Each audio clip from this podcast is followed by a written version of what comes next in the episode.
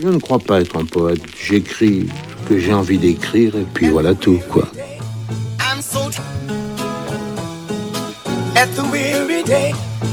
À vous de décider ce que je suis. Opium. Opium. Opium. Opium. Opium. Opium. Opium, l'émission du webzine Efflorescence culturelle. Auditeurs de RCV, fidèles d'efflorescence culturelle, bonjour à toutes et à tous. C'est le retour de l'émission Opium sur les ondes de RCV 99 FM. Ici Justine et bienvenue dans la deuxième émission de deuxième saison de l'émission de Efflorescence culturelle, le webzine qui relie l'actualité et la culture sur efflorescenceculturelle.com.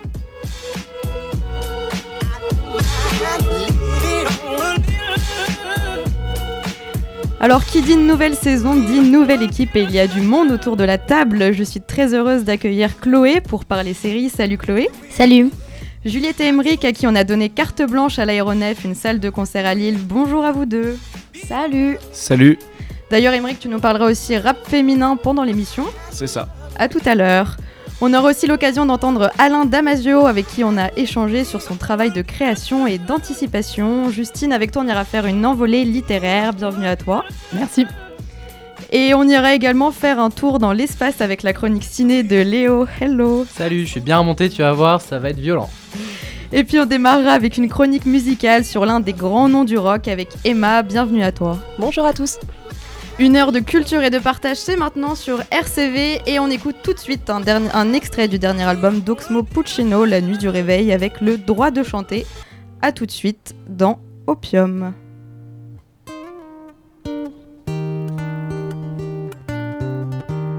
Ah, ah ce père qui rêvait de fils diplômés, auquel on a si peu pardonné.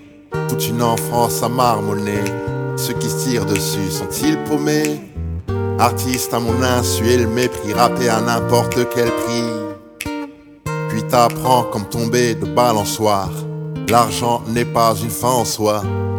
D'une descendance pauvre, ce qu'on cherche, c'est la fierté des nôtres.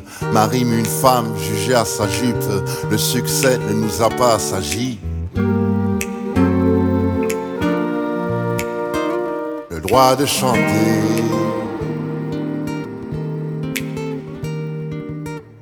Les cas sociaux sont nés des silences coloniaux, polyglottes multiples origines, quête identitaire, lyriques corrosif, ne pourra pas visiter qui n'a pas invité. On parle pas bien français et les stades remplis qu'on fait, nos fans seuls complices, aussi loin qu'on puisse. Certains accueils me pincent les lèvres, rapper c'est être tristement célèbre. Le droit de chanter. Vous êtes toujours à l'écoute de Opium, l'émission du webzine Efflorescence culturelle, et c'est l'heure de la chronique musique. Emma, tu vas nous parler du dernier album d'Iggy Pop. Free, c'est le nom qu'Iggy Pop a donné à son dernier album, sorti en septembre. Pourquoi ce nom-là? Parce que sur cet album, One s'est engagé dans un processus créatif, libre de toute contrainte. Mais la liberté est-elle atteignable N'est-ce pas une utopie? Alors Iggy Pop répond à cette question dans la pochette. Je sais que c'est une, une illusion et que la liberté est juste un ressenti. Mais j'ai vécu jusqu'ici avec la croyance que ce ressenti est la seule chose qu'il faille rechercher. Tout ce dont tu as besoin, pas nécessairement le bonheur ou l'amour, mais le sentiment d'être libre. Tout au long de l'album, on peut entendre qu'il s'est libéré des contraintes héritées de sa période punk. Place aux trompettes, au moment de contemplation, à l'espace. Iggy Pop se donne du temps. Tant qu'il met à contribution pour faire un constat du monde qui l'entoure. Pour la chanson We Are the People, Liguan a expliqué qu'il avait une partie instrumentale de prête, mais que les paroles qu'il avait mis dessus n'allaient pas. C'est en recevant un recueil de poésie écrit par Lou Reed qu'il a eu un déclic. Il décide d'intégrer un de ses poèmes à la chanson. D'une voix grave, caverneuse, voici ce qu'il dit. We are the people without land. We are the people without tradition. We are the people who do not know how to die peacefully and at ease. We are the thoughts of sorrows, endings of tomorrows. We are the wisps of rulers and the jokers of kings. C'était donc le premier, le le premier couplet, et la traduction en français correspond à peu près à ceci. Nous sommes le peuple sans terre, nous sommes le peuple sans tradition. Nous sommes le peuple qui ne sait mourir en paix et dans le confort. Nous sommes les pensées de chagrin, les finalités de demain. Nous sommes les laissés pour compte des dirigeants et les bouffons des rois. Iggy Pop a fait ce choix, de poème car celui-ci lui rappelle l'Amérique de Trump. Chose logique quand on pense aux immigrés qui tentent désespérément de passer la frontière entre les États-Unis et le Mexique, aux violences policières que subissent les communautés afro-américaines, et j'en passe. Quand on lui demande si ce choix de poème est une prise de position politique, Liguane répond que non. C'est avant tout une vision du monde par Lou qu'il reprend pour mettre en lumière une situation actuelle, une contemplation, une sentence avant d'être une déclaration. Pourquoi dans ce cas-là intégrer cette chanson dans un album qui s'appelle Free? Quel rapport avec l'enfermement que subissent différentes communautés dans l'Amérique de Trump? À mon sens, Iggy Pop a fait le choix de ce poème pour deux raisons. La première est que ce texte, s'il ne parle pas du sentiment de liberté, parle de la quête pour atteindre celle-ci. On part d'un constat d'enfermement, de domination, mais avec une conscience collective vouée un jour à atteindre l'épanouissement. Dans ce cas précis, la liberté des différentes communautés américaines passe par une intégration à une société qui les rejette. La deuxième raison est qu'Iggy Pop a une voix. Il a la possibilité de médiatiser son message, de se faire entendre. Cette liberté qu'il a, il l'utilise justement pour mettre en lumière un manque de liberté subi par d'autres personnes. Rappelons que Lou Reed a écrit ce poème en 1970 et que pour autant les paroles sont toujours d'actualité. En fait, c'est l'universalité du texte qui fait sa force. Et je pense que c'est l'une des raisons qui a mené Iggy Pop à choisir ce poème. Chacun peut l'associer à une histoire et même à sa propre histoire. Au final, l'interprétation d'un texte ou d'une chanson dépend de chaque personne. Comme le processus créatif, l'interprétation est libre. Et c'est là la subtilité d'Iggy Pop avec Free, nous faire ressentir, au-delà de la musique, le temps d'un texte, le sentiment de liberté. Merci Emma, je sens qu'il y a quelques frustrés autour de cette table et j'imagine que vous l'êtes aussi à l'écoute de votre poste de radio. Alors écoutons tout de suite Iggy Pop pour une petite pause musicale et on se retrouve juste après pour parler avec série avec Chloé. Vous écoutez We Are the People de Iggy Pop sur RCV. We are the people without land. We are the people without tradition.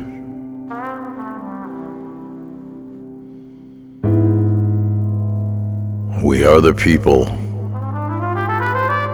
who do not know how to die peacefully and at ease. We are the thoughts of sorrows, endings of tomorrows. We are the wisps of rulers and the jokers of kings.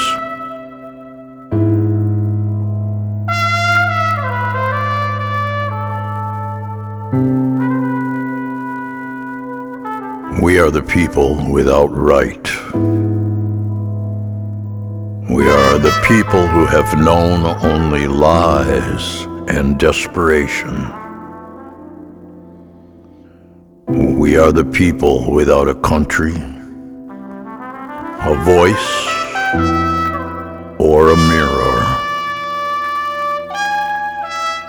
We are the crystal gaze returned through the density and immensity of a berserk nation. We are the victims of the untold manifesto of the lack of depth, of full and heavy emptiness.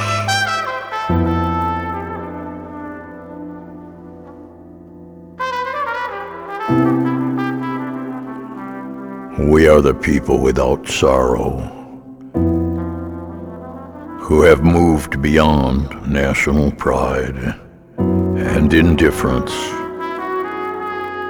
to a parody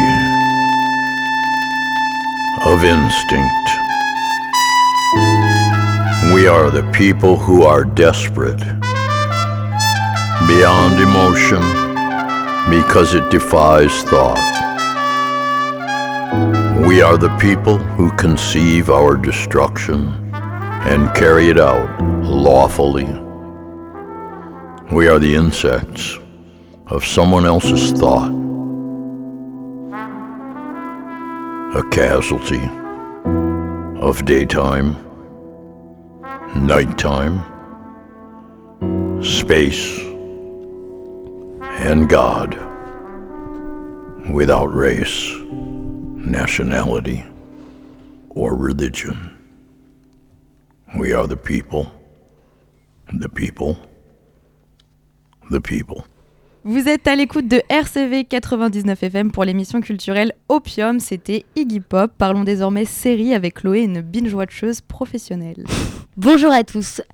Aujourd'hui, j'ai une confidence à vous faire. Après avoir passé un an en Erasmus, je suis devenue plutôt calée sur l'actualité des séries en tout genre.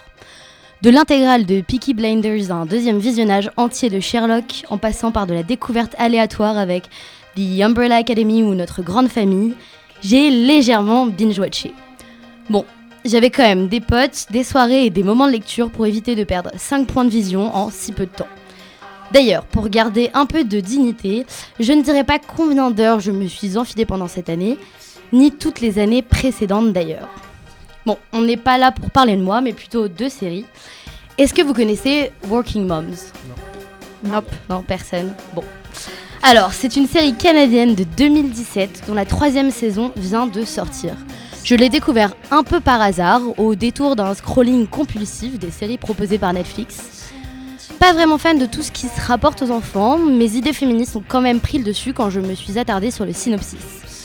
Un groupe de femmes se retrouve et évoque les injonctions liées à la maternité. Au premier abord, rien de très original, mais pourtant, avec des épisodes courts et dynamiques, la série m'a tout de suite séduite. Dès les premières secondes de la saison 1, le ton est imposé et il sera sarcastique et surtout sans aucun tabou. La réalisatrice, mais également actrice principale Catherine Reitman, Kate, dans la série, et ses deux amies, Frankie et Anne, observent leur poitrine pendant le groupe de parole. Elles se complimentent et se rassurent sous les yeux effarés des autres mères. Elles semblent toutes un peu choquées, mais les trois amies ne se démontent pas et répliquent avec une bonne dose de second degré. Dès cet instant, le bébé et la maternité sont désacralisés. Ici, pas de mensonge. Tout le monde est d'accord pour dire que les ghosts, ça hurle, ça pue, ça prend du temps, de l'énergie et surtout que c'est difficile de combiner son bonheur et celui de sa descendance. Aucune de ces mères n'a de talent naturel, de super pouvoir ou d'aptitude particulière. Elles galèrent à plier une poussette, elles trouvent le yoga pour bébé stupide, elles ont des montées de lait au travail, elles ont envie de faire la fête ou de se morfondre. En clair, elles représentent la réalité.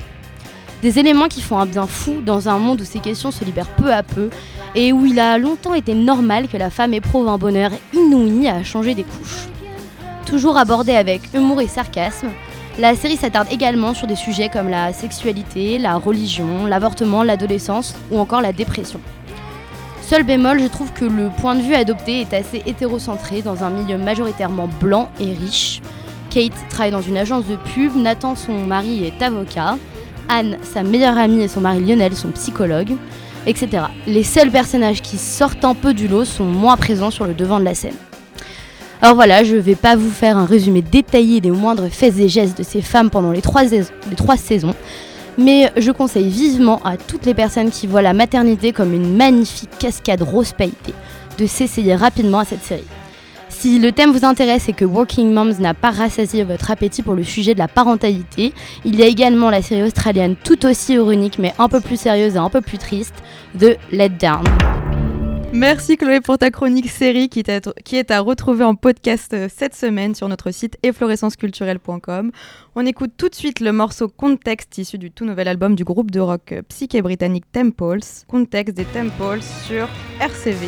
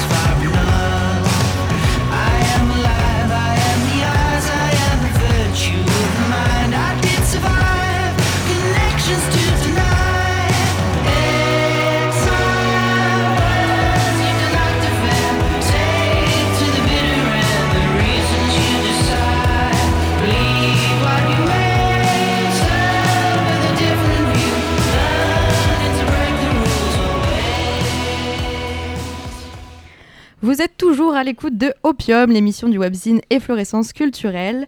Alors avec Léo, on est allé à la rencontre d'Alain Damasio à l'occasion de la sortie de son dernier livre de science-fiction, Les Furtifs. Eh bien, on écoute ça maintenant. Bonjour, c'est Alain Damasio pour Opium. Je suis donc euh, écrivain de, science-fiction essentiellement, mais aussi scénariste euh, à mes heures, donc pour des, fictions radiophoniques, du jeu vidéo, séries télé en ce moment et parfois des longs métrages. Comment ça se passe le processus de création euh, d'un univers bah bah Déjà, c'est beaucoup de temps, c'est très long. Euh, et c'est très long au sens de sédimentation, au sens de. ça s'étale vraiment sur plusieurs années. Donc, le, par exemple, l'ordre du contrevent, c'est 4 ans de maturation avant de vraiment démarrer l'écriture. Euh, les furtifs, bah, ça s'est étalé sur une dizaine d'années avant que je commence vraiment à écrire. Donc pendant tout ce temps-là, j'utilise des cahiers et je, je prends des notes sur des cahiers, mais c'est des notes sur des, idées, quoi, essentiellement.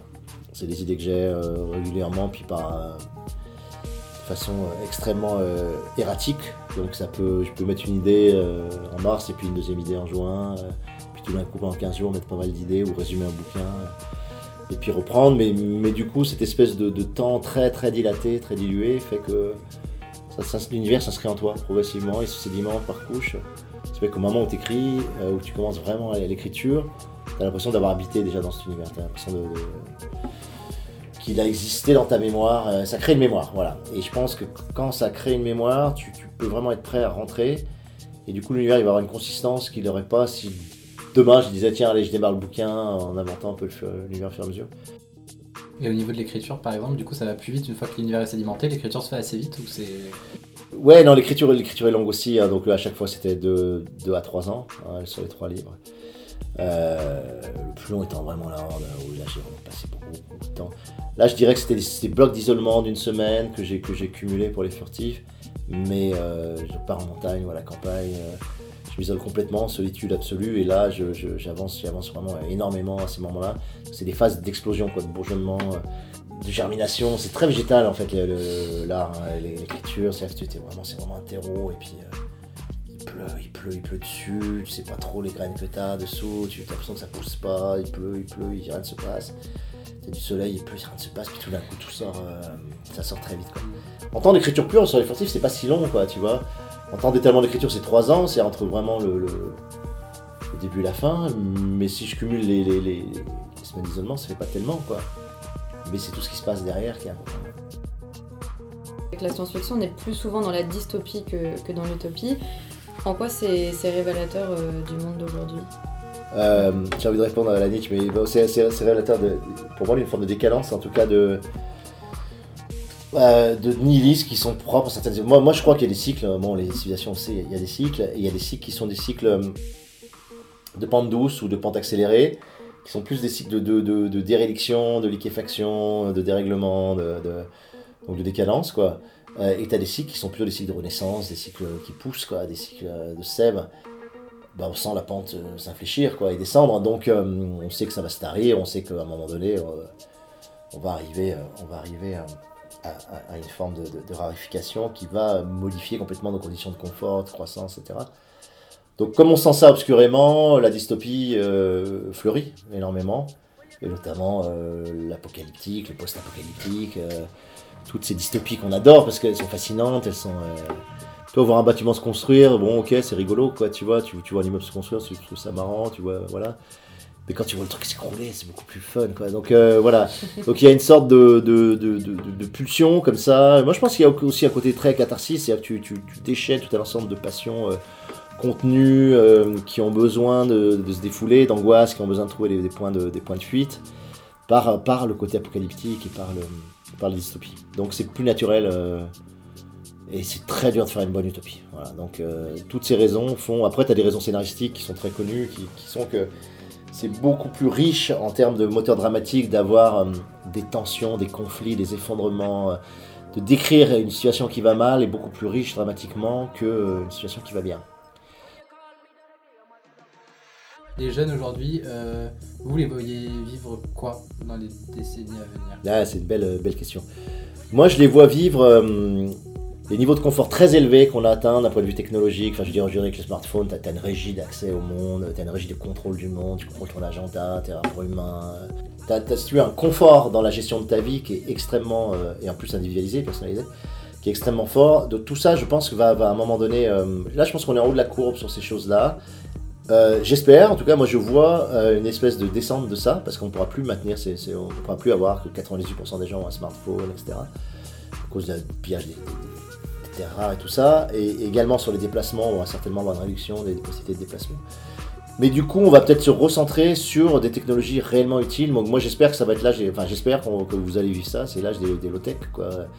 Et là, des technologies euh, conviviales, des technologies robustes, durables, euh, intelligentes, économes, tu vois, qui, euh, qui servent vraiment à quelque chose, qui ne sont pas des gimmicks, des gadgets que là, on nous vend quasiment que ça depuis une vingtaine d'années.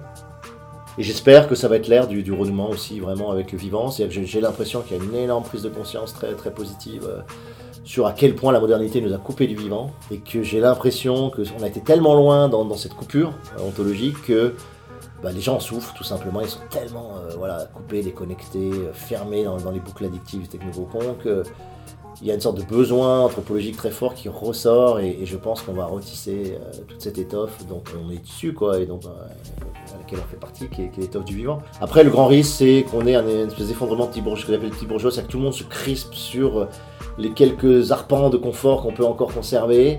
Et j'espère qu'il y aura des ruptures assez nettes. S'il y a des ruptures assez nettes, ça va générer de l'empathie, ça va générer euh, une perturbation, ce qui fait que les gens vont se retrouver. Vous êtes quand même un peu plus positif que les collapsologues.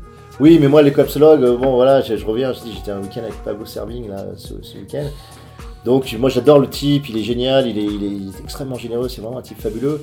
Après, c'est comme Marx et le marxisme, ou beaucoup de courants, c'est-à-dire que euh, ce que lui porte, ce qu'il a révélé, qui est extrêmement important, est aujourd'hui empoigné par des gens qui en font euh, une machine à affect apocalyptique, euh, une machine à affect de résignation, une machine à affect euh, euh, nihiliste, une machine à affect misanthropique, etc. Tu vois, donc il y a toujours des risques parce que ça active des affects très millénaristes, très, très utilisés par la religion aussi. Et lui, il peut pas grand chose, parce que voilà, lui, ce qu'il a voulu montrer, c'est que, attention, on arrive à un point de- d'excès complètement dingue. Mais voilà, il y a toujours, c'est comme toute valeur qui se généralise, il y a toujours des façons un peu perverses de les récupérer. Il y a toujours tout un ensemble de pouvoirs qui vont, l'empoigner pour, leur propre euh, objectif. Donc il y a un vrai risque. Donc moi je, fais gaffe sur la collapsologie et moi j'essaie de parler vraiment plutôt de, la nouvelle alliance avec le vivant, de, retisser avec ce vivant-là, de retrouver ce lien-là, et cette dynamique-là, et cette vitalité-là, et cette intensité-là. Est-ce qu'avant d'écrire Furtive, vous, vous aviez en tête de faire passer un message politique, un avertissement, ou c'est plus au processus, comme vous disiez, inconscient, qui vient au fur et à mesure de l'écriture, vous vous rendez compte que c'est politique Bah, Il y, il y a les deux. Moi, c'est vrai que j'ai toujours, je suis vraiment, je suis vraiment entré en littérature pour des raisons politiques, vraiment très claires. C'est-à-dire que je, je voulais porter des livres qui effectivement portaient des valeurs. Euh, messages, ça fait toujours attention de t'envoyer un SMS aux gens, mais c'est pas du tout ça. Mais, mais en tout cas, qui, qui essaie de véhiculer des, visions du monde, des perceptions du monde, des interrogations sur le monde qui soient, qui soient pour moi riches, fécondes et qui permettent aux gens d'être dans une dans une logique d'empuissantement vraiment plutôt qu'une logique d'impuissance qui est malheureusement le cas de pas mal de littérature. Je sais pas quand tu lis du Welbeck, je suis désolé, ça empuissante rien, euh, ça te, ça te déprime et, euh, et- ça crée un effet de complaisance dans la médiocrité qui, moi me paraît totalement inintéressant quoi, tu vois, même si ça peut être très bien fait, etc. Pour moi, on doit parler de l'époque, de la politique, de la sociologie, de- des enjeux technologiques de l'époque, donc, euh, donc les furtifs s'inscrivent là-dedans, clairement. Et bah, le, grand truc, c'était de dire voilà, on est rentré dans une société de traces extrêmement, extrêmement contrôlée, autosurveillée, laissant et, exploitant utilisant nos traces et comment échapper à ça, comment retrouver des marges de liberté dans un monde qui en fait est très finement quadrillé, très finement euh, et de façon très soft hein, bien sûr. euh. Donc les furtifs sont là-dessus, avec l'ultralibéralisme qui est un thème classique de la, du cyberpunk. Et puis je mets en place surtout ces, ces êtres quoi, qui sont des êtres pour moi euh, justement incarnant la plus haute forme du vivant. C'est-à-dire qu'est-ce que ça serait un être vivant dans son son ampleur maximale, tu vois. euh, donc, bah, ce serait un être capable de métaboliser l'environnement, qui s'auto-crée en permanence, qui sont dans, la, ouais, dans cette créativité qui, pour moi, est l'essence du vivant. C'est-à-dire que si tu crées en permanence, tu, es au plus proche de ce que le vivant est. Donc voilà, c'était l'incarnation, c'était de créer une sorte de métaphore, mais comme souvent on essaie, une métaphore crédible, quoi, une métaphore, euh, métaphore auquel tu crois et que tu as envie de suivre et qui active des désirs, quoi, tu vois. Donc euh, c'était construit là-dessus. Plutôt que de dire, allez, je vais vous créer l'envers de la société de contrôle, je vais vous montrer comment on échappe au contrôle. C'était trop négatif pour moi. Il y a de ça hein, dans les furtifs. Mais il y avait aussi l'idée, bah, vers quoi l'espèce humaine pourrait aller, quoi, tu vois, quelles, sont ces forces vitales qu'on qu'on n'active pas aujourd'hui, qu'on a mis sous le boisseau, qu'on a endormi ou anesthésié par cette espèce de pellicule technologique très agréable dans laquelle on, évolue, euh, et de dire bah, comment on peut déchirer ça, retrouver du dehors, retrouver de l'altérité, retrouver les puissances vitales qui sont en nous, quoi, tout simplement. ouais, c'est ça, c'est ça l'ambition du livre. ouais. Merci Alain Damasio. Merci beaucoup. On s'accorde une courte pause musicale avec un jeune rappeur qui se lance dans le game avec un nouvel EP qui sort en octobre. On écoute Simia avec spécial sur RCV.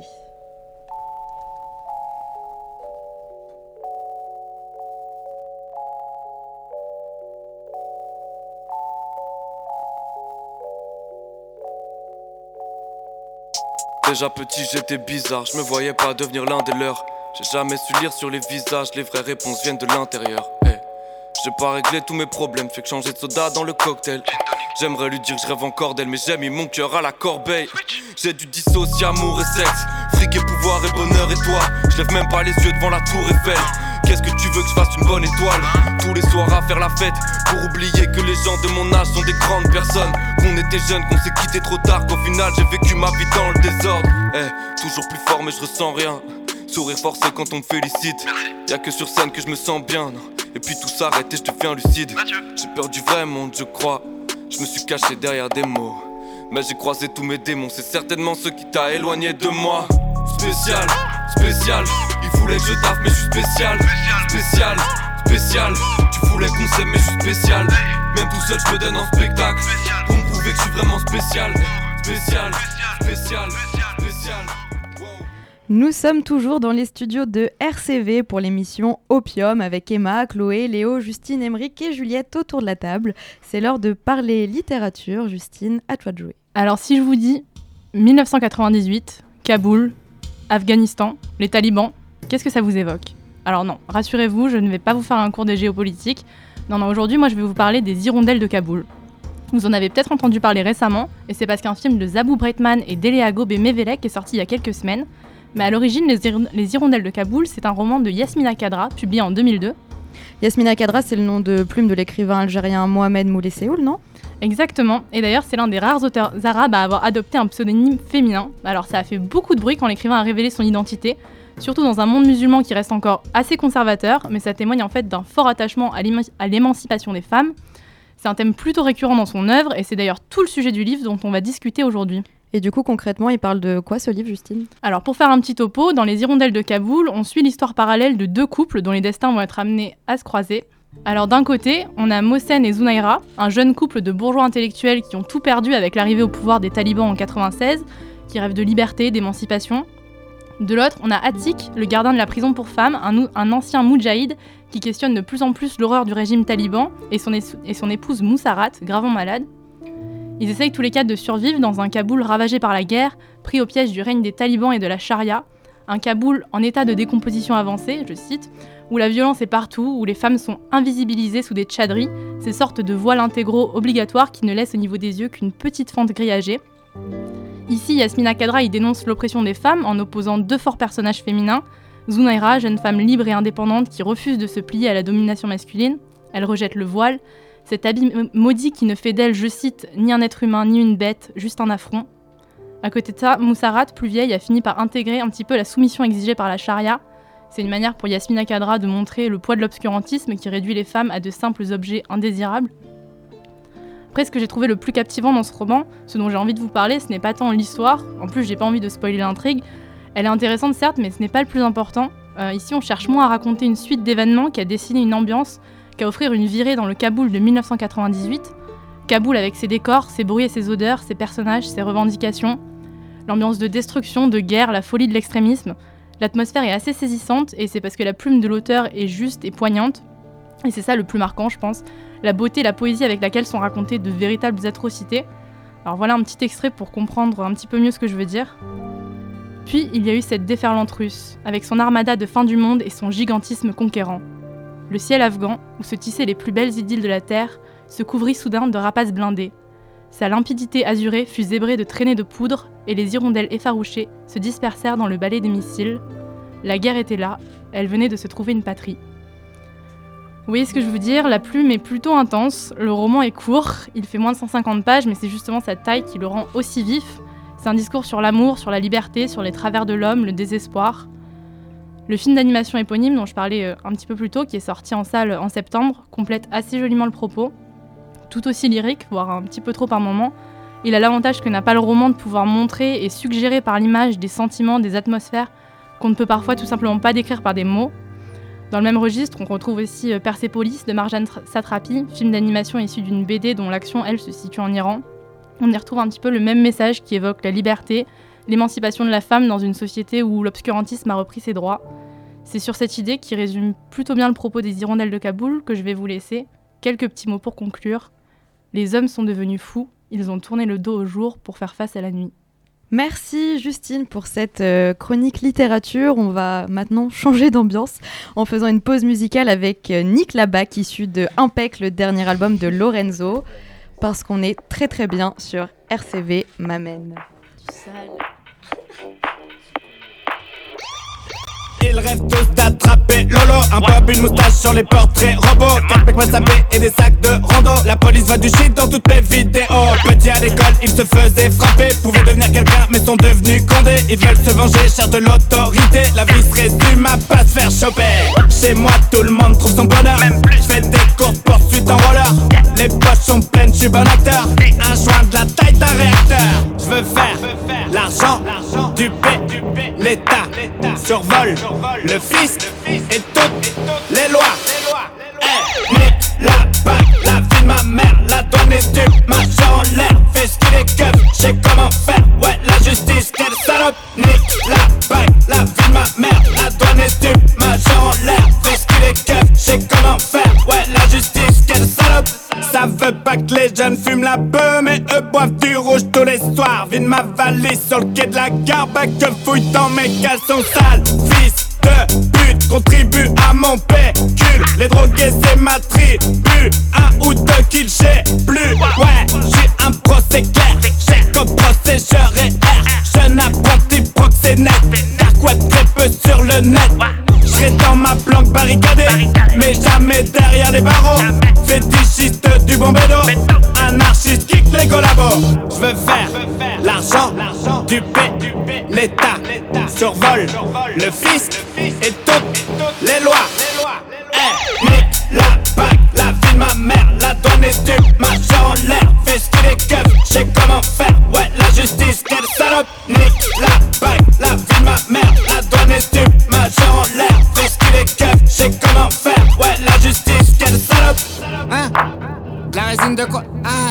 déjà vu ça à la télé. Non, moi j'aime pas ça.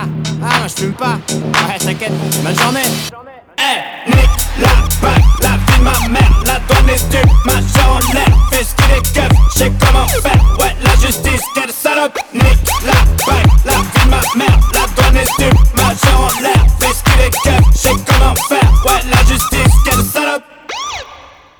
est toujours dans Opium, l'émission du webzine Efflorescence culturelle, toujours dans le rap, mais un peu plus féminin. C'est l'heure de la chronique d'Emeric. Ouais, on va changer de style. Moi, je vais vous parler d'une rappeuse que j'ai découvert cet été. Et c'est une rappeuse qui s'appelle Dop Saint-Giode. Je sais pas si vous connaissez. De son vrai nom, Catherine Saint-Giode Pretorius, qui est quand même assez stylée. Euh, c'est une rappeuse sud-africaine, originaire de Cap Flats, euh, un quartier de la ville du Cap. Elle a 29 ans, elle est fille de pasteur, c'est une métisse, une collaude, comme on les appelle euh, en Afrique du Sud. Elle est lesbienne, trans, et elle se sert de sa musique pour défendre l'égalité des sexes, les droits des trans et des queers, et aussi euh, la non-discrimination raciale. Donc euh, rappelons quand même que Dob St. Jude est sud-africaine, qu'elle vient d'un quartier où les Noirs sont minoritaires et que le pays, qu'on appelle certes la nation arc-en-ciel, reste tout de même rongé par les restes de la ségrégation et qui privilégie donc socialement nettement les Blancs. Et concernant euh, l'égalité des sexes, euh, comme le droit des queers, c'est des discriminations qui sont malheureusement euh, présentes sur l'ensemble de la planète et donc aussi en Afrique du Sud. Et euh, d'ailleurs, euh, la rappeuse le dit elle-même. euh, elle dit dans une interview J'ai le sentiment que l'industrie musicale sud-africaine n'est pas très enthousiaste vis-à-vis de ma musique. Parce qu'elle sort un peu des codes. Donc, euh, pour ceux qui ne le savent pas, déjà, euh, rappelons un peu ce que c'est euh, le mot queer. C'est un mot qui désigne toutes les personnes subissant une discrimination en raison de leur orientation sexuelle ou de leur identité de genre. Et de base, c'est une insulte, mais les queers se le sont réappropriés et lui ont donné un sens positif. Donc euh, Dob St. Jude elle-même, c'est une drag king, enfin une ancienne drag king, qui est l'équivalent féminin des drag queens. Donc euh, les drag queens, c'est des hommes qui s'habillent en femmes, c'est peut-être aussi des femmes qui s'habillent en, en femmes, mais de façon caricaturée. Et les drag kings, c'est des femmes qui s'habillent en hommes en caricaturant les vêtements masculins. Et donc euh, Dob St. Jude, après ses études en sciences politiques, elle a fondé en 2011 à 20 ans le premier collectif drag king d'Afrique du Sud. Et pour renforcer son personnage, justement, euh, elle qui aimait depuis toujours la musique et le rap, euh, elle s'est mise au rap dans le but de se réapproprier le style et de se débarrasser des clichés machistes pour en faire justement bouger les codes. Elle a tellement aimé jouer ce, ce rôle de rappeur qu'elle a décidé d'en faire un, vraiment son métier. Elle a fini par quitter son job, elle travaillait dans une ONG, et elle a appris à produire, à composer, à écrire, et euh, du coup elle a fait ça quelques années, elle a fini par sortir quelques sons avant de sortir en 2016 son premier EP qui s'appelle Reimagine, donc Reimagine. Et dès le début, on a tout de suite deviné ses influences très hip-hop, mais aussi euh, une grosse influence électro et punk. Et surtout, on a senti euh, son engagement. Elle expliquait tout ça, euh, je cite, en disant Puisque je me considère comme une personne politisée et socialement engagée, forcément, les choses dont je parle dans mes chansons concernent majoritairement la politique, le racisme, le féminisme, etc. Ma musique, finalement, est un moyen de protester. C'est d'ailleurs pour cela qu'il y a, en plus du hip-hop et de l'électronique, des éléments rock et punk qui portent, je crois, des sonorités plus disruptives. Et je propose qu'on prenne tout de suite l'exemple de son titre Brown Bass, qui est sorti en 2015 et dont on écoute un extrait tout de suite.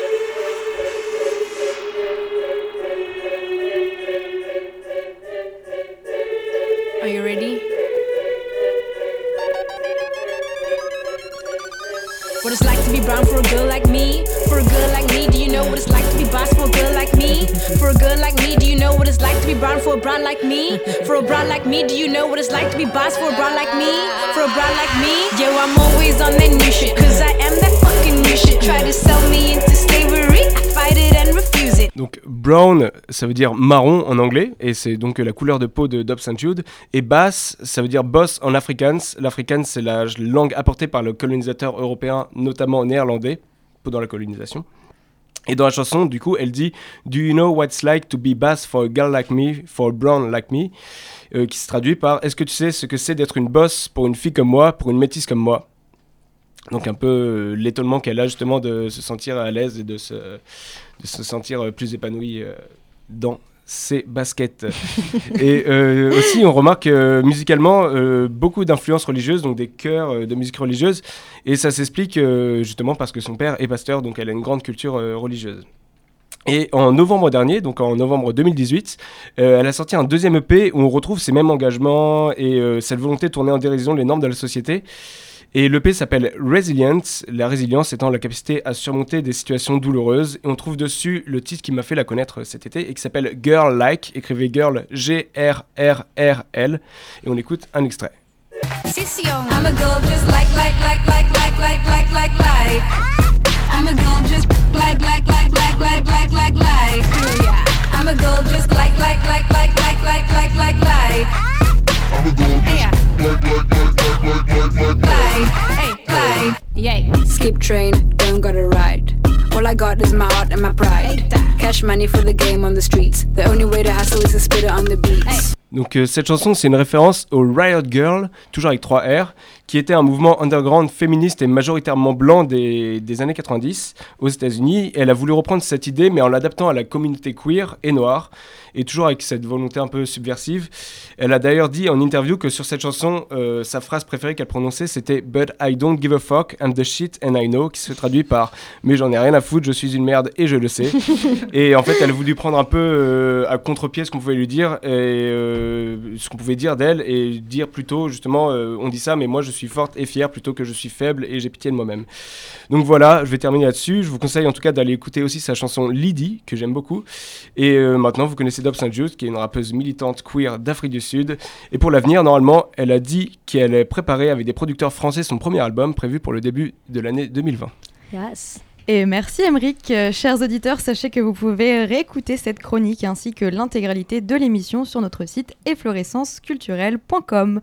On s'accorde un interlude musical avec la jeune chanteuse membre du Gucci Gang. C'est bien ça Juliette? Oui, Gucci Gang, Gucci Gang. Crystal Muret, on écoute son deuxième titre prometteur d'un futur EP, Princess, sur RCV.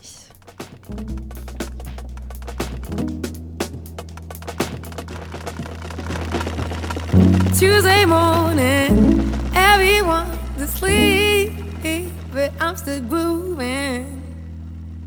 Tuesday morning, can't put my head to sleep. This got me jamming. You know I'll be everything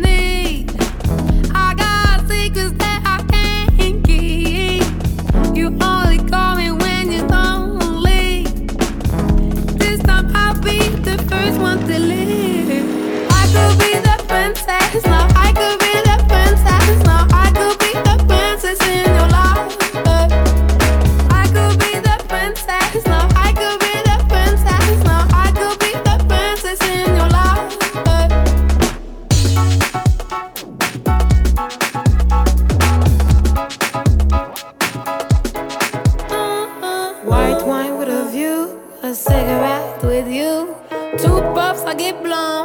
Watching the sunset, blue sky just for me. Your taste on my lips, wine gets to my head. Quickly, quickly, quickly, quickly.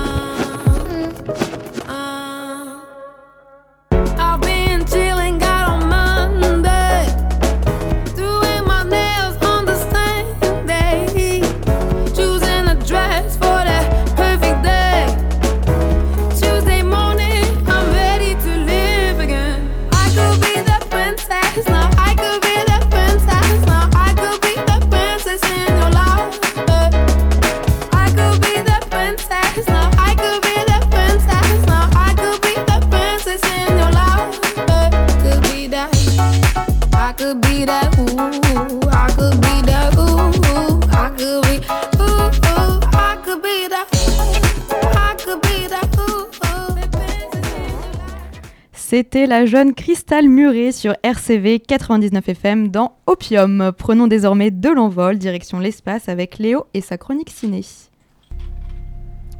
Salut Justine, salut les amis. Aujourd'hui, j'aimerais ne pas ajouter ma pierre, aussi petite soit-elle, au mur des critiques grandiloquentes d'Adastra. Donc toujours même message publicitaire de début, hein, euh, cette critique n'engage que moi, il n'y a pas de souci, mais c'est juste histoire de contrebalancer un tant soit peu l'espèce de consensus médiatique autour de ce film. Bon, pour ceux qui sont passés à côté d'Adastra, un petit résumé rapide. Alors il y a Brad Pitt qui joue Roy McBride, un astronaute stoïque et dédié tout entier à son travail, dont le père a été porté disparu des années auparavant lors d'une mission aux confins de notre système solaire. Il s'ensuit alors une énième épopée stellaire jusqu'aux confins de l'univers, un voyage spatial dans le très grand à la recherche de l'intime tout petit. Le plot vous dit quelque chose? C'est normal et on y reviendra plus tard. Le nouveau film de James Gray, réalisateur de The Lost City of Z, qui était très bien, hein, The Immigrant, a été encensé par de nombreux titres de presse. Les critiques ont acclamé Ad Astra et on va en faire un petit florilège hein, pour s'amuser. Le Monde, Ad Astra, une odyssée astrale et oedipienne, où le film invite à envisager le voyage spatial qui en résulte, comme un immense détour par le vide destiné à nous ramener à nous-mêmes. Les Inrocks, Brad Pitt au firmament dans Ad Astra, le chef-d'œuvre de James Gray.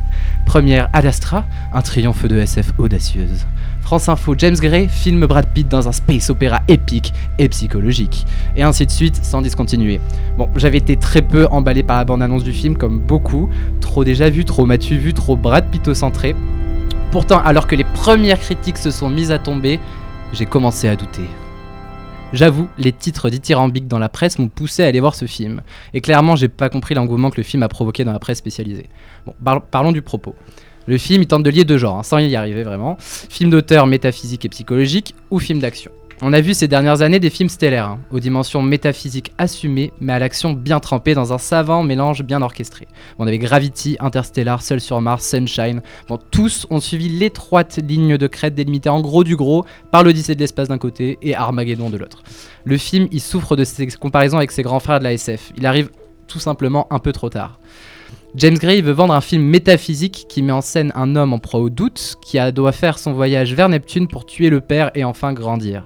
Sauf que le thème de la filiation, bah, ça a déjà été traité. Et ça a été en mieux par Nolan et son Interstellar en 2014. Le film, là, celui-là, de Ad Astra, il est froid, il est impersonnel, il est glacial. Il n'y a aucune émotion qui, te touche, qui ne touche le spectateur. Là où Interstellar, est marqué par sa chaleur et l'intensité de ses scènes intimes. La musique de Max Richter, hein, on peut en parler aussi, est très classique, à grand renfort de cordes et de piano aux tonalités déjà vues. On ressent au final qu'une tentative d'imitation morte-née de Hans Zimmer dans sa pièce maîtresse composée pour Interstellar. Allez écouter le morceau Stay d'Interstellar, puis Says de Ad Astra et vous comprendrez. D'ailleurs, petit clin d'œil, la musique que vous entendez depuis le début, c'est pas celle d'Ad Astra, c'est celle d'Interstellar. Même le final, censé être l'aboutissement de ce voyage initiatique vers l'humanité et l'émancipation, bah ça m'a laissé de marbre. Il brillait comme une naine blanche par son absence de couleur. Outre la relation au père, le, le réalisateur essaye d'aborder la question de la place de l'homme dans l'univers. Là, le sujet, franchement, il est un peu mieux traité, mais il aurait mérité beaucoup plus de place. Tout comme les problématiques qui sont liées à la marchandisation de l'espace, aux conflits internationaux qui peuvent en découler, ou à la place des corporations qui ne sont au final que des portes entrouvertes, mais jamais exploitées, qu'il aurait donc mieux fallu laisser fermer. La quête initiatique d'un individu dans l'espace, couplée à sa propre survie, a déjà été traitée également par Ridley Scott dans son Seul sur Mars, ou encore par le Gravity de Quaron. Là encore, Ad Astra suit sans le poursuivre un sentier déjà mieux dessiné par des films avant lui. Ces scènes d'action ne valent clairement pas celles des deux films que je viens de citer. Bon, l'eau, que vous l'aurez pas remarqué, loin de moi l'idée d'enfoncer totalement Ad Astra. Il reste à ce film, franchement, une réalisation plutôt bien orchestrée, un Brad Pitt qui est vraiment solaire, deux ou trois scènes d'action qui sont prenantes, même si elles tombent un peu comme un cheveu dans une soupe de métaphysique pas très bien ficelée. Le problème, sans doute, c'est que les films de SF se déroulant dans l'espace et se disant métaphysiques, c'est- ils sont vraiment nombreux. Se démarquer, réinventer les codes, c'est vraiment pas une chose aisée. Clairement, sans aller jusqu'à le jeter dans la décharge de l'oubli, Ad Astra n'invente rien et restera sans contexte, euh, sans conteste, pardon, l'enfant bâtard d'Interstellar et de Stanley Kubrick nourrit un follet d'action à la Gravity. En bref, si vous n'avez jamais vu de film de métaphysique spatiale au cinéma, bon, allez le voir, c'est une bonne amorce en la matière, avant d'aller voir les grands classiques déjà sortis. Pour les autres, cela risque d'être vraiment compliqué d'inspirer une sensation de déjà vu, en moins bien. Bon, ça c'est dit, merci Léo. Euh, pour les auditeurs qui souhaiteraient se faire leur propre avis sur le film, sachez que Ad Astra est toujours joué au cinéma. On va terminer cette émission avec la carte blanche. Juliette Emmerich, vous êtes allée au concert des Jacuzzi Boys et des Mystic Braves à l'Aéronef, salle de concert à Lille. Ils sont super cool, je les adore, ils sont géniaux, ils m'ont pas du tout déçu, c'était vraiment génial et bravo les gars.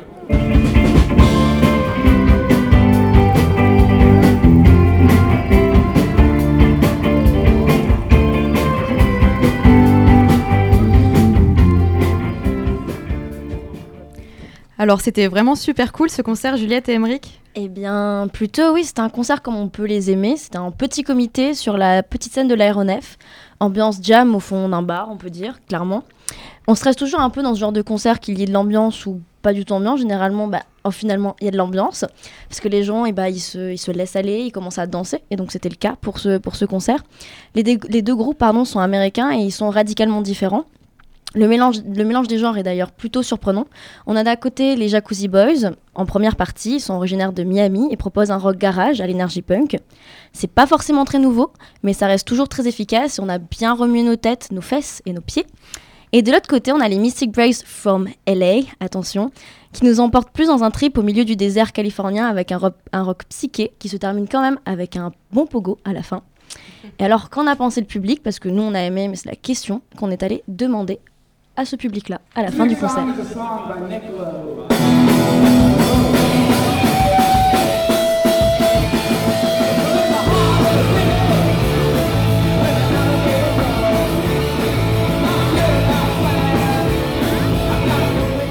C'est bien, c'est punk, c'est un peu surf et, et autant que ça reste ainsi quoi. On leur demande pas de révolutionner, hein. juste de, de nous faire un peu plaisir avec des, des rythmes bas de gamme et, euh, et puis des, des riffs qui font plaisir. Alors moi, tu vois, j'étais plus à la base Jacuzzi Boys. J'écoutais vraiment beaucoup dans ma caisse à mort. J'ai j'ai beaucoup écouté le dernier album, mais Mystic Brave j'écoutais à côté. Du coup, je suis venu au concert. T'as une préférence entre les, les deux? Bah, Ce soir en tout cas Moi j'ai un côté punk. Donc, Ok. euh, Jacuzzi vois, Boys, Jacuzzi Boys, j'ai quand même kiffé, mais euh, Mystic Brave. Après, euh, LA c'est cool, mais euh, à Lille on a des putains de groupes. Je suis venu pour Mystic Braves. Ok. Tu connaissais Jacuzzi Boys avant ou pas? Non, du tout. Enfin, je savais du coup qu'ils tournaient avec les Mystic Braves. Enfin, il me semble qu'ils tournent avec eux actuellement. Ouais, et du coup t'as vraiment bien kiffé le, le concert ça Ouais, après ce que je disais, c'est T'as pas eu de creux, t'as du. Ici, il y a eu des petits creux. Alors, ils sont très bons. Ouais. Il y a l'influence. Il y a vraiment l'influence Taille Segal, Fuzz, Mm. etc. Tu sais. Mais voilà, c'est- un son que tu as déjà entendu. Et l'inverse, du coup, sur les Mystic Boys, c'est sont hyper psy californiens, mais ils sont leur petite patte en plus qui, Ouais. est, qui est Mm. hyper cool. Quoi. Et c'est quoi ta routine du coup avant de venir à un concert et après un concert? C'est quoi Bière tes habitudes? et bière. Oh, Bière avant et bière après. Bière après, ou sinon, en fait, alors c'est soit je me dis, ouais, j'ai un peu de budget, alors si je veux boire une bière, mais là, tu vois, genre là, j'ai acheté un disque, donc là, je me dis, est-ce que je vais boire une bière? Parce que mon concert va prendre quand même assez cher. Qu'est-ce qu'il faut dans un concert idéal euh, pour vous? La transpiration. De la bière. Et que ça danse. Ce qui me manque en ce moment, et je vais être franc, c'est qu'on soit pas près du bar et qu'on ne commande pas une deuxième bière. Mon concert pas fait, c'est un. Avec le temps, tu vois, euh, j'aurais dit un, un bon vieux Megadeth. ouais. Avec euh, des potes, des bières, et euh, des pogos, et team Ouais. euh, Wall of Death, et tout ce que tu veux. Moi, je suis Ah à fond ouais. dedans. Est-ce que tu pourrais imaginer le concert du futur? Pour moi, le concert du futur, c'est c'est basé vraiment sur la projection, tu vois. Enfin, vraiment sur euh, l'image, balancer des images euh, et faire que le groupe prenne une autre ampleur que juste 5-6 mecs euh, sur scène qui, jouent. Enfin, il y a tellement de choses, il y a tellement d'autres arts à explorer. Si on arrivait à faire un lien entre tout, il y aurait, y aurait moyen de faire vraiment quelque chose de, de vraiment gigantesque. Bah, il y aurait des copains, mais que des copains. Et puis après, il y aurait de la bonne musique. Ah T'entends quoi par futur Genre euh, dans. C'est-à-dire, euh, je Genre un concert pimpé au max avec toutes les technologies que vous pouvez. euh, Franchement, plus c'est techno, moins c'est concert, je trouve. Tu vois, Moi, euh, on aime bien la trance, Ouais, on aime bien non, des non, gens non. qui s'éclatent sur scène. Euh, plus il il y a faut, de reste- but, il ouais. faut que ça reste analogique, il Ouais, faut que ça ouais. reste palpable, il faut que ça. Enfin, tout ça. Faut que tu puisses toucher les gens, les ouais, sentir. voilà, pas pouvez envie pas avoir de concert en hologramme par hasard. No Par fucking exemple, way. voilà, j'irai Non, pas ça, on va laisser ça à Memel. Hein, on va laisser ça à je Mélenchon. ça donc, bien. euh, voilà. Avec des canapes. Avec des canapes, concert du futur avec des canapes. Avec des canapes, Vol. ouais. Le concert du futur avec des canapes, un concept, un concept pardon, auquel on n'aurait pas du tout pensé, on doit l'avouer. Et un autre truc auquel on n'aurait pas pensé, c'est rencontrer les Mystic Braves par hasard, des gars très sympas. On a discuté concert, routine et Europe avec Julian Ducantenzeller et Tony Malacara, respectivement chanteur, guitariste et bassiste du groupe. Est-ce que c'est votre première fois à Lille? Ouais, on n'est jamais venu. Est-ce que vous aimez la ville? Ouais, c'est plutôt cool. On s'est d'ailleurs baladé aujourd'hui, on est allé à la cathédrale. C'est bien ici. On a fait à peu près ça dans toutes les villes. C'est plus ou moins la même chose, la cathédrale au centre, et on y allait pour faire quelques prières. Comment était le concert de ce soir? Le concert était incroyable, les fans, la foule, une bonne énergie, ça dansait. On veut pas être méchant, mais on a joué dans une ville dans le sud, une ville française hier soir. Où I can't say. Je peux pas dire, euh, je veux pas être méchant. Est-ce que le public est différent de LA Oui, je veux dire, euh, l'Europe est totalement différente. Je pense qu'il y a toujours une sorte d'énergie commune, artistique, euh, créative. Artistic, creative. Yeah, I think in Europe, people are more. um, Ouais, je pense qu'en Europe, les gens sont. Ils ressentent plus la musique, ils sont au concert pour les bonnes raisons. Ils viennent pour écouter les musiques, euh, danser, passer un bon moment. Et à LA, c'est pas toujours comme ça. Ils ont des motivations différentes. Et du coup, on aime être ici, c'est vraiment bien. We love it out here. It's really nice. I think we want to Je pense qu'on veut déménager uh, ici, c'est un autre mode de vie, un autre endroit, Life, different pace of life. de la meilleure bouffe, C'est quoi votre routine avant un concert? Catch a cool buzz. fumer un joint. Earlier. faire quelques prières, aller à la cathédrale comme je l'ai dit avant, bien manger, euh, un peu de vin, du fromage, tu vois, comme vous faites ici, française. Routine. Routine. Et après le show? Whatever. Tout ce qu'on peut faire. Ça dépend de la soirée. Si c'est un bon after, on y va et on devient sauvage. Sinon, on va au lit. Et on se quitte avec les conseils musicaux américains du guitariste des Mystic Braves, Shane Stonzenberg. Levitation Room. It's good friends of mine. Euh, Uh, Levitation. Room, c'est des bons amis à moi. Triptide. there's a lot of good Il y a beaucoup from de bons groupes qui viennent de LA, The Warlocks, qui sont ici présents. Ils sont des LA de la fin des années 90. Euh, Des groupes shoegaze, euh, psyché. Je sais pas, c'est difficile de penser à des groupes maintenant, il y en a beaucoup. Merci Émeric et Juliette pour cette carte blanche. On rappelle au passage que l'abus d'alcool est dangereux pour la santé ainsi que la prise de stupéfiants. C'est la fin de notre émission. Merci de nous avoir écoutés et merci à Emma, Chloé, Léo, Justine, Émeric et Juliette d'avoir participé à cette reprise de la deuxième saison de Opium. On se retrouve dans un mois. Allez là On fait ça. L'intégralité de l'émission est à retrouver en podcast sur notre site Efflorescence Culturelle. On se retrouve dans un mois, même jour, même heure sur RCV. Vous écoutez Mystic Brave avec quel son, Juliette? Bla... Oula, Bright Blue Day Haze. À très vite